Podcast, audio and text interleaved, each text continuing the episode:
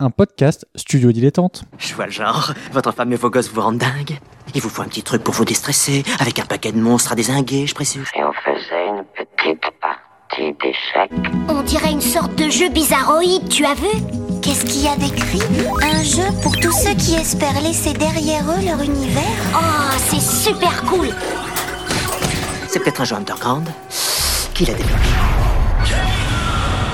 Drôle de jeu gagner, il ne faut pas jouer.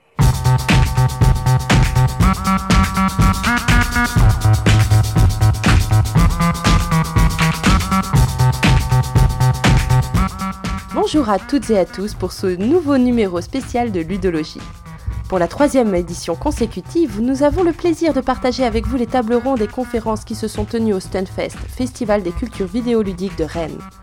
Ces temps d'échange font se rencontrer professionnels, scientifiques, journalistes et enthousiastes autour de nombreuses questions relatives au jeu, en tant qu'objet et en tant que pratique. Ils sont le fruit du travail conjoint de l'association 3 Hit Combo, qui porte le festival, du NES Blog avec Yann Chauvière, initiateur des cycles de conférences, de l'équipe de ludologie et tout spécialement Manuel Bedouet qui co-organise les conférences, et de nombreux bénévoles et participants. Nous espérons que ces temps d'échange vous plairont autant qu'à nous. Sachez en tout cas qu'il n'est pas impossible que vous y retrouviez des voix familières. Bonne écoute Bonjour tout le monde, Euh, je suis Frédéric de Nève-le-Roi, dit Fred Desbois, et euh, je vais donc euh, accueillir Jonathan Menhir. Nous allons donc passer au parcours d'un joueur en situation de handicap. Comment euh, les difficultés physiques ont conditionné euh, des choix de jeu. Euh, Est-ce que je te laisse te présenter, Jonathan? Bonjour à tous. Donc moi c'est Jonathan. Du coup, bah, j'ai toujours été un joueur de jeux vidéo. hein. J'ai passé mon enfance à jouer des heures et des heures. Mais c'est vrai qu'avec l'évolution de ma maladie, bah, du coup, ça a entraîné des difficultés pour moi à jouer. Et donc du coup, j'ai fait la connaissance il y a à peu près deux ans de l'association My Human Kit qui est un, laboratoire de fabrication numérique. Donc, pour ceux qui connaissent pas, c'est un lieu où il y a un, lieu d'é- d'échange et de partage avec euh, des imprimantes 3D, des cartes électroniques et tout ça. Et des bénévoles qui sont là pour nous aider. Donc, du coup, euh, moi, j'ai décidé de monter un projet avec eux. Et donc, du coup, j'ai été aidé par euh, des bénévoles de l'association pour monter un projet de manette de jeu adaptée du coup qui est toujours en cours euh, d'élaboration. C'est vrai. Revenons tout au début. Toi, tu, es donc joueur. Et comment ça fonctionne Comment on peut jouer euh, à des jeux? Comment on peut choisir des jeux? Est-ce qu'on peut choisir tous les jeux quand on a des difficultés euh, physiques? Bah, au tout début euh, de ma maladie, moi je pouvais jouer comme tout le monde parce que j'avais très peu de rétraction et j'avais beaucoup plus de force. Du coup, j'étais pas du tout limité et au fur et à mesure, bah, quand je jouais au jeu de foot, bah, je disais bon bah j'appuie pas sur cette touche ou j'utilise que deux ou trois touches différentes. Donc du coup, c'est vrai que c'est un peu, on est un peu limité par le nombre de touches. Donc, du coup, c'est vrai que là, sur ce projet-là, j'ai, euh, bah, j'avais entre guillemets dans mon cahier des charges euh, la volonté d'avoir le maximum de boutons possible pour jouer euh, au maximum de jeux. Quoi. Mhm. Parce que du coup, je, ah, je trouvais ça un peu frustrant à la fin de... C'est ce qui m'a fait arrêter d'ailleurs, c'est de me dire que je jouais contre des personnes valides et j'étais obligé de leur dire, bon, bah, tu cours pas, tu sautes pas, tu fais pas de passe et bon, comme ça, pour qu'on puisse être à égalité. Et puis, bah, bon, moi, il y avait toujours mon côté euh, compétiteur qui prenait le dessus où je me disais, non, je vais être à égalité avec la personne et... euh, et c'est pour ça que je dis aussi que le jeu vidéo est bien en soi, c'est que il n'y a pas de différence, on est d'égal à égal. Les gens, enfin, euh, si on joue, on est un joueur avant tout, avant d'être une personne euh, en fauteuil. Complètement. Et, euh, et toi, tu... parce que du coup, pardon, désolé, je, me perds. Mais donc, tu es joueur, tu veux, tu veux continuer à être joueur et jouer comme tout le monde euh, et, être à pied d'égalité, mais il y a des problématiques qui se posent, qui s'imposent, et, de fait, tu trouves pas forcément d'outils qui sont adaptés, c'est ça? Oui, parce que à la base, euh, une manette de, une manette n'est pas faite pour les personnes qui ont très peu de, mobilité. Bon, après, maintenant, faut savoir que pour ceux qui connaissent un peu Microsoft, ils ont sorti le, la Xbox Adaptive euh, Controller. Donc, qui est une manette adaptée pour les personnes qui ont très peu de mobilité.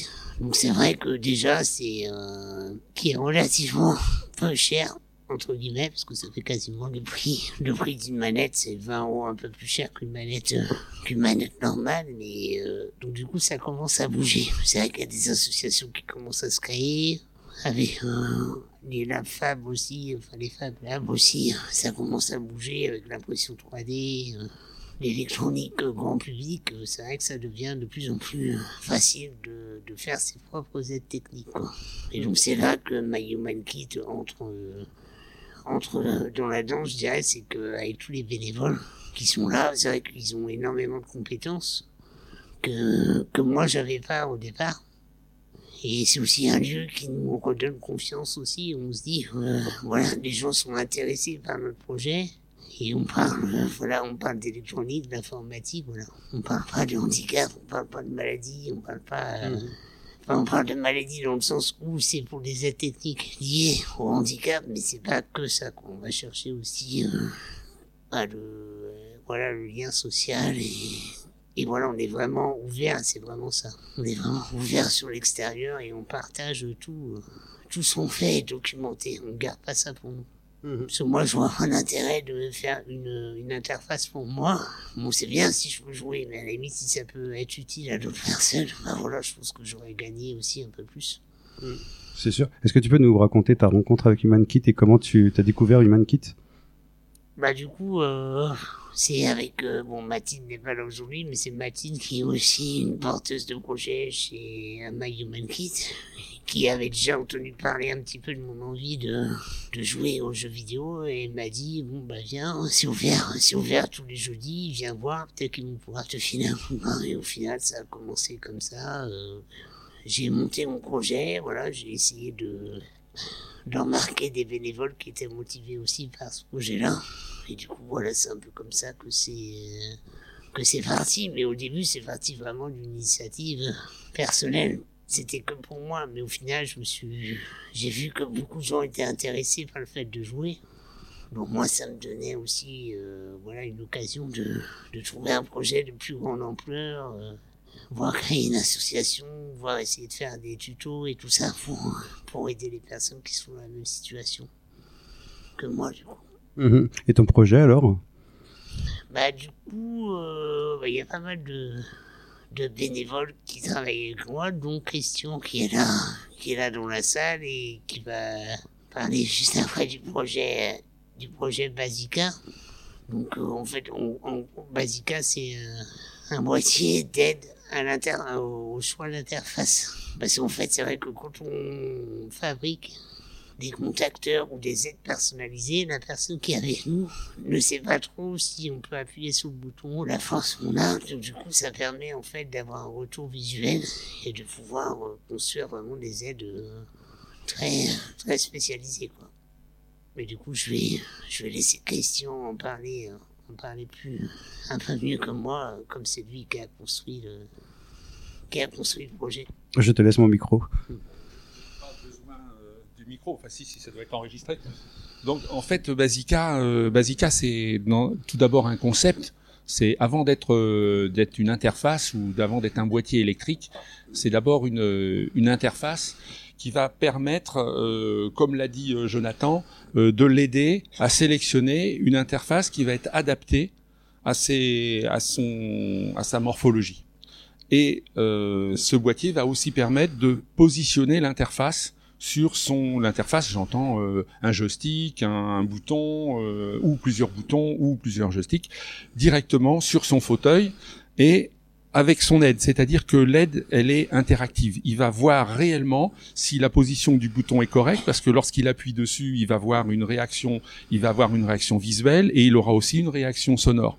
Donc, et le technicien et euh, Jonathan ou la personne en situation euh, de demande vont avoir une interaction avec le boîtier directement. Alors, ça c'est une solution. On pourrait dire on n'en a pas besoin. Bon, on pourrait très bien euh, se passer de tout ça et positionner le, le bouton sur son fauteuil en disant bon, euh, vas-y, est-ce que appuie dessus, est-ce que tu sens, est-ce que ça appuie bien, est-ce que est-ce que tu sens le bouton, est-ce que c'est mieux ici, est-ce que c'est mieux là? Bah, ça on peut le faire, mais sauf que on a à part le clic que l'on entend dessus, euh, on voit rien. Et si c'est un joystick, ben on voit que le joystick bouge, mais on ne sait pas s'il il bouge correctement, s'il est à la bonne position. Alors la, le deuxième étape, bah, c'est de se dire, bah, autant connecter le joystick euh, ou le bouton au jeu. Bah oui, sauf que le jeu, il faut l'ordinateur, il faut démarrer l'ordinateur, il faut rentrer dans le jeu. Et puis, euh, lorsque le, la manette, elle est en train d'être créée, bah, elle n'est pas fonctionnelle. Donc, euh, finalement, on perd tout le temps. On est, enfin, on sort du jeu systématiquement. Il faut faire de, de, nouveau le début du jeu. C'est pas fonctionnel non plus. La troisième possibilité, bah, c'était ça, c'était de créer un petit boîtier ou disons de, dans lequel il y avait ce concept de dire, eh bien, euh, une action euh, faite par la personne en situation de handicap, elle est visible, elle s'entend et on a une réponse directe, c'est-à-dire on a un contrôle de son action en direct et on va pouvoir positionner correctement le bouton. Donc c'est un boîtier parce que euh, voilà, c'est un boîtier et, c'est un boîtier donc Basica, c'est euh, un boîtier d'aide à la sélection d'interface de contrôle adapté. Mais c'est le concept qui est important. On peut faire ça avec n'importe quoi. Si on n'avait qu'un seul bouton à tester, ben on mettrait une petite lumière et on allume la LED et ça marche pareil. Là, on peut tester d'un coup plusieurs boutons en même temps, et y compris des interfaces euh, analogiques et euh, logiques. Donc ce petit boîtier là, il est en action euh, dans le, on l'a mis dans le sous chapiteau là-bas à l'entrée. Et ça fonctionne. Et là, il y a d'autres interrupteurs qu'on a, interrupteurs et manettes que l'on a créés et qui s'adapte euh, et pour Jonathan avec les avec euh, le, le projet de Jonathan qui est en évolution constante mais qui avance. Voilà. C'est pas dedans, c'est juste euh, un petit Arduino. C'est un simple contrôleur euh, que pourrait avoir un électricien, sauf que là il est autonome et il, il montre des, des interactions de joystick et de boutons. Voilà. Les codes sources, tout ça, c'est c'est sur le, le site de MyHumanKit c'est tout euh, en libre. Merci beaucoup. Juste une question. Est-ce que tu peux nous parler très très brièvement de, de la création de My Human Kit? D'où ça vient? Je vais pas parler de la création de My Human Kit parce que j'y suis, j'y suis pas à l'origine. Moi, je suis bénévole à l'intérieur. Euh, moi, quand je suis arrivé euh, dans les dans les locaux un jeudi, pareil, comme Jonathan, j'ai vu effectivement plein de personnes en situation de handicap ou non, avec euh, avec un tas de bénévoles euh, autour euh, des projets. Euh, à construire des choses, à imprimer des choses, et puis avec euh, bah, cette problématique-là qu'on a rencontrée très vite, c'est-à-dire euh, à, à, avoir à avoir à positionner un interrupteur dont on ne connaissait pas le type sur un fauteuil euh, d'une personne. Et la personne devait manipuler un bouton sans qu'on ait à la fois l'objet terminé et sans qu'on sache si le bouton était suffisamment euh, correct ou pas quand j'ai vu ça, je dis là, il y, a un, y a un problème, c'est-à-dire que c'est pas, ça peut pas être le technicien qui décide pour la personne handicapée du type de bouton qu'il doit avoir. C'est vraiment la personne handicapée qui doit euh, mettre ça en place. Donc, euh, moi, je suis rentré un petit peu là-dedans avec cette idée de, de trouver un, un, dispositif qui permette ça. En tous les cas, l'idée de relier ces deux-là. Et puis, puis j'y suis resté parce qu'on euh, a fait d'autres choses depuis. Ça, on fait pas que des choses électroniques on fait aussi des choses mécaniques, on fait aussi d'autres, euh, et c'est d'autres projets, et c'est des rencontres euh, toujours intéressantes. Alors, moi, je suis en retraite, donc c'est facile, j'y vais le jeudi. Quand on n'est pas en retraite, c'est un peu moins facile, mais le site est très ouvert et on y peut voir tous les projets qui sont en cours. Voilà. Merci beaucoup.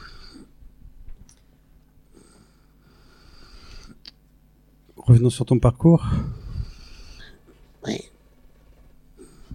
Je, je, te pose des questions ou tu veux euh, toi-même dire euh, des choses?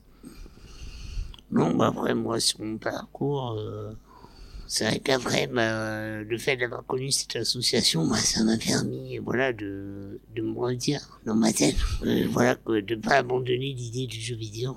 C'est vrai que j'avais un peu abandonné ça et, et avec l'aide de bénévoles et de cette association-là, ça m'a permis, voilà, de continuer mon projet et, voilà, qui est toujours en cours et donc du coup j'ai aussi deux projets par-dessus parce que j'aimerais, comme je disais tout à l'heure, créer une association pour aider euh, d'autres personnes aussi euh, plus généralement sur les nouvelles technologies.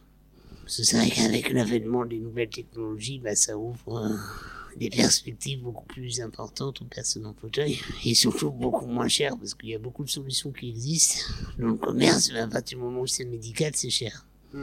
Donc, euh, donc là, je vais essayer de court-circuiter un peu ça et essayer de faire baisser les prix, quoi, parce qu'au final, quand on, pour avoir démonté plusieurs solutions euh, ou aides techniques qui sont vendues cher, au final, il n'y a rien dedans. C'est, c'est, c'est pas grand-chose. C'est des petits contacteurs, des petites structures. Enfin voilà, si euh, si on a les bonnes connaissances, qu'on est entouré des bonnes personnes et qu'on a les bons outils, euh, voilà, on peut arriver à faire des choses euh, sympas. Parce que toi, tu as, tu as quand même une, une incohérence avec l'électronique?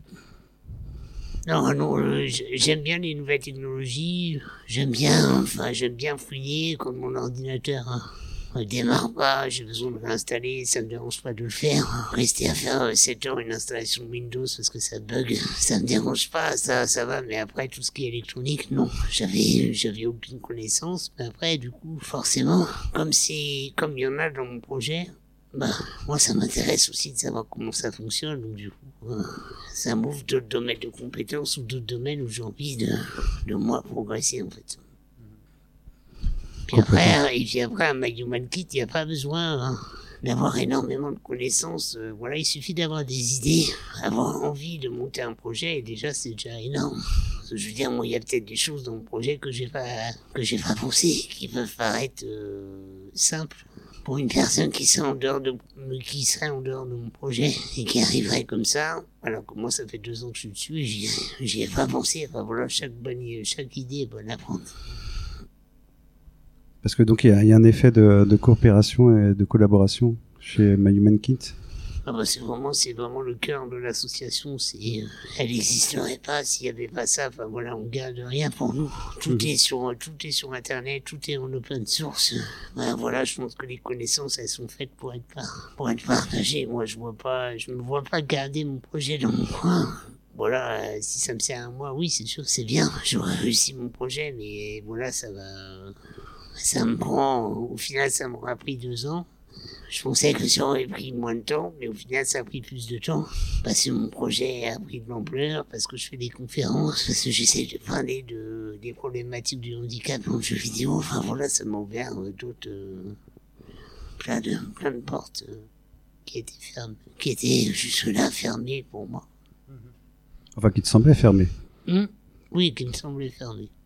C'est vrai qu'au premier abord, mais après, comme je dis, avec euh, les compétences, euh, voilà, les compétences que moi j'avais pas, mais que j'ai pu trouver chez d'autres bénévoles, mais au final, voilà, j'ai pu euh, ouvrir d'autres portes et faire euh, progresser mon projet. quoi.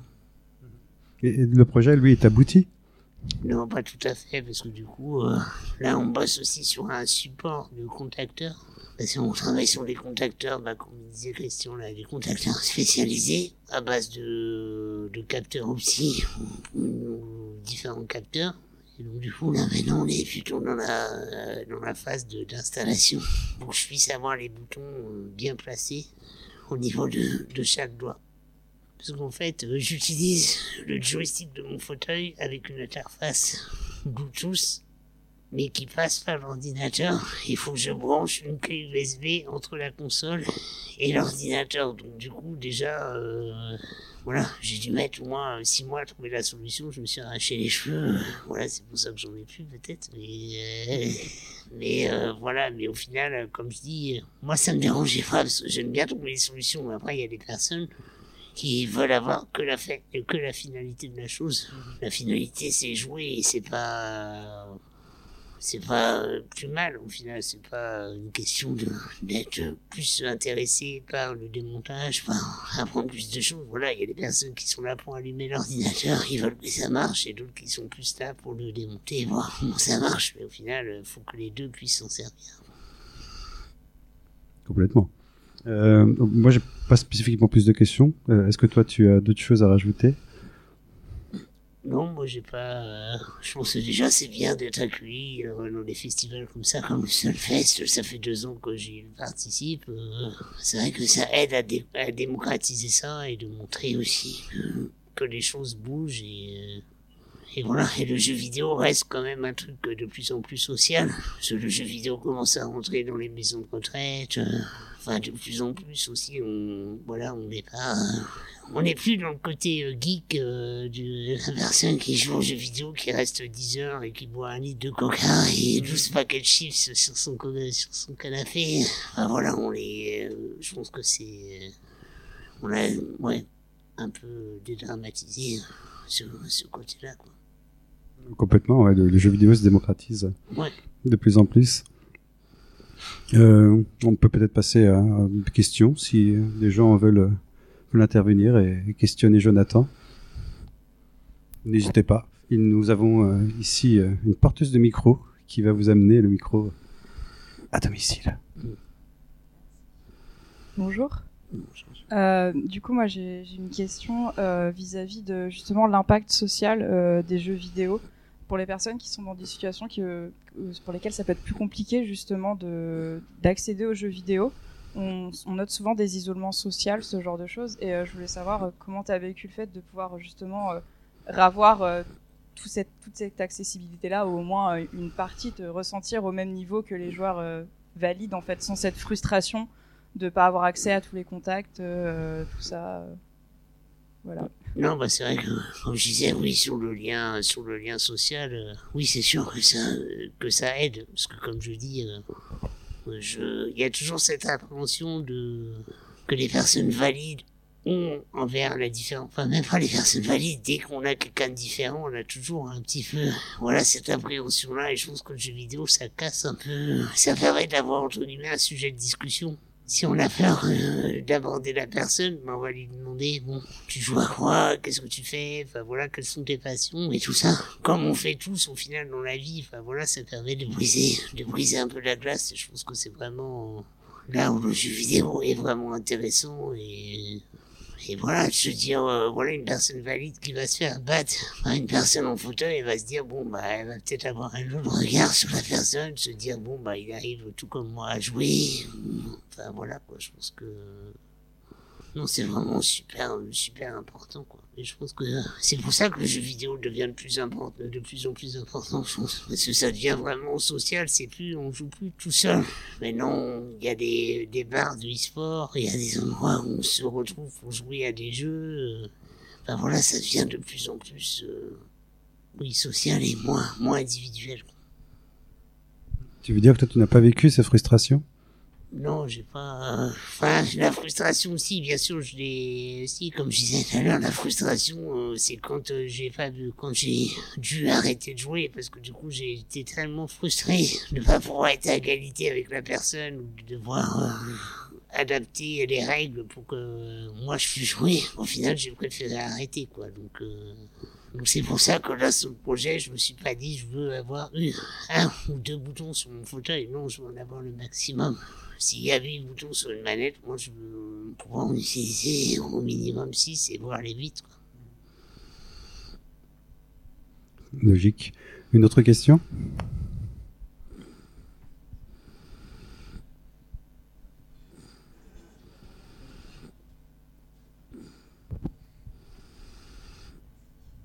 Euh, bonjour. Euh, je me posais la, première, la question déjà pour la première. euh, Enfin, j'ai deux questions.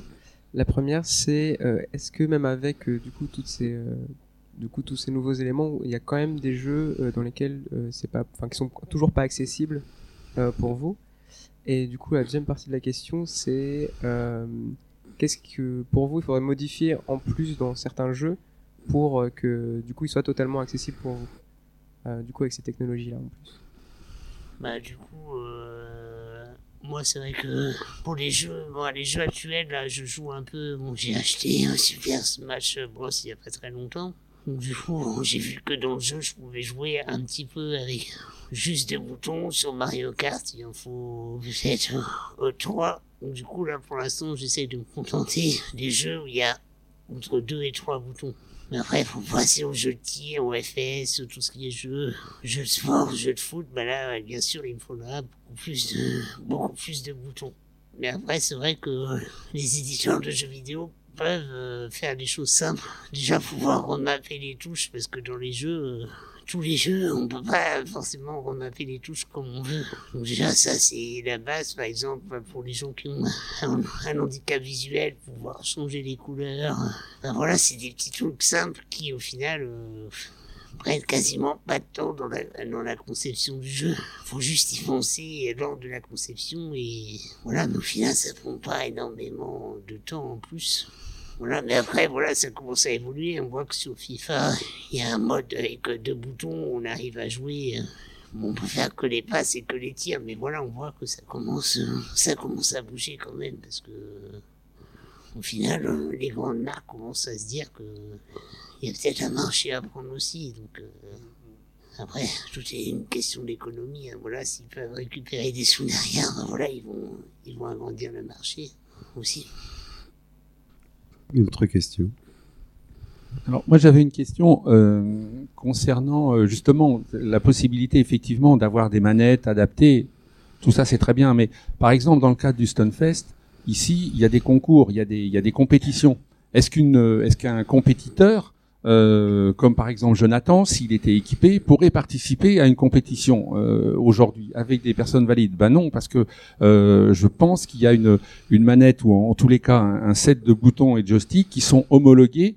Et aujourd'hui, euh, est-ce que Jonathan, avec son boîtier, même s'il avait un boîtier, euh, par exemple Microsoft, qui serait capable de connecter ses, ses interfaces, est-ce que euh, il serait autorisé à participer? Est-ce que c'est en train de changer cette, euh, cette mentalité ou ces règlements vont changer pour qu'une personne en situation de handicap, par exemple, puisse jouer avec ses propres manettes et non pas des manettes euh, homologuées? Après, je pense que c'est au niveau de, au niveau de la triche qu'il va falloir, enfin voilà, que, que ça soit pas considéré comme de la triche ou comme une aide en plus euh, pour, euh, pour nous faciliter le jeu. Non, ça nous, ça nous facilite pas le jeu, ça nous aide à jouer. C'est là où je- tout est la, la, différence est là au final.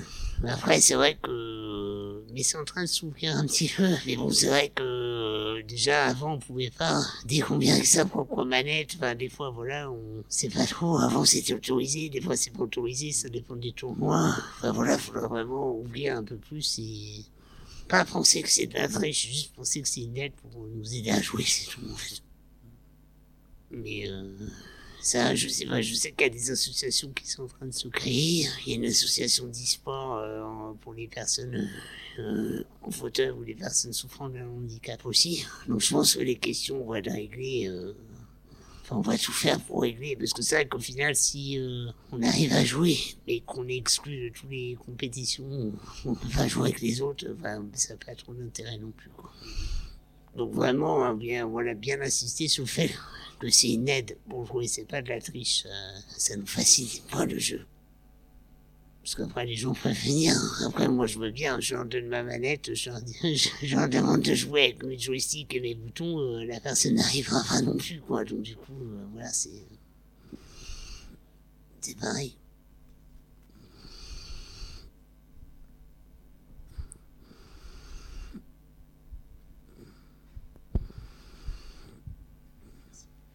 Euh, donc tout à l'heure, tu as dit que tu étais un, joueur compétiteur. Euh, dans l'e-sport, on commence à avoir de plus en plus de joueurs euh, en situation de handicap qui sont, visibles, qui s'investissent dans des, dans compétitions.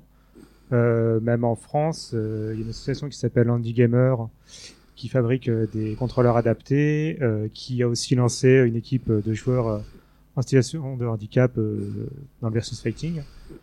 Euh, dans quelle mesure tu penses que euh, ça peut euh, aider à sensibiliser les gens d'avoir des, équipes e-sport avec que des joueurs en situation de handicap ou, ou intégrant juste un ou deux joueurs en situation de handicap?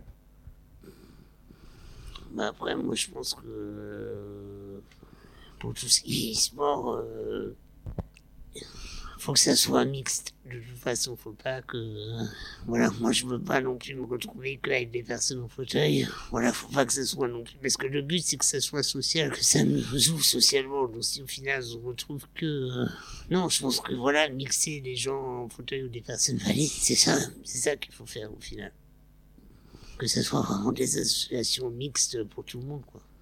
Que, euh, voilà, pareil, comme euh, je pense qu'à un moment donné, au tout début, je pense que quand on était une fille, c'était peut-être plus difficile aussi. Enfin, il y avait toujours le, une mauvaise vision de se dire, enfin voilà, je pense que les filles ont eu du mal aussi à rentrer dans le, dans le monde du jeu vidéo. Et au final, maintenant, ça se fait. euh, Je pense qu'il y a toujours des choses à améliorer, mais ça se fait relativement plus facilement aussi. Donc, je pense que pour le handicap, c'est la même chose. Il faut, faut vraiment que ça soit. Euh, ouais, faut pas que ce soit réservé à une, à une minorité de personnes, sinon ça sert à rien.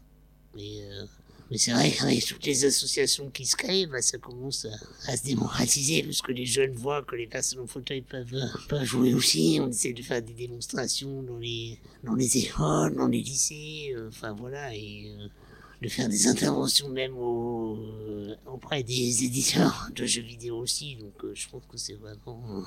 oui, je pense que c'est en train de bouger, mais il faut vraiment que ça soit ouvert à tous. ne pas retomber dans le travers du, du sport, entre autres, qui, euh, qui crée des, des catégories en e-sport et des catégories valides. Oui, après, après c'est sûr que dans le sport, il y a des sports qu'on peut pas faire. Après, le handisport, il a, il a aussi ses, il y a aussi euh, ses bons côtés. Ça permet aussi de se retrouver, de faire un sport qu'on peut faire aussi. Mais il faut aussi, il faut pas qu'il y ait que ça. Parce que je pense que voilà, il y a assez d'associations dans le handicap pour parler des problèmes qu'on a. Et puis quand on entre personnes en fauteuil, ben voilà, faut pas croire, on a, on n'a pas envie de parler que de nos maladies, que de nos soucis. Enfin voilà, nous on a envie de parler d'autres choses. Quelqu'un d'autre?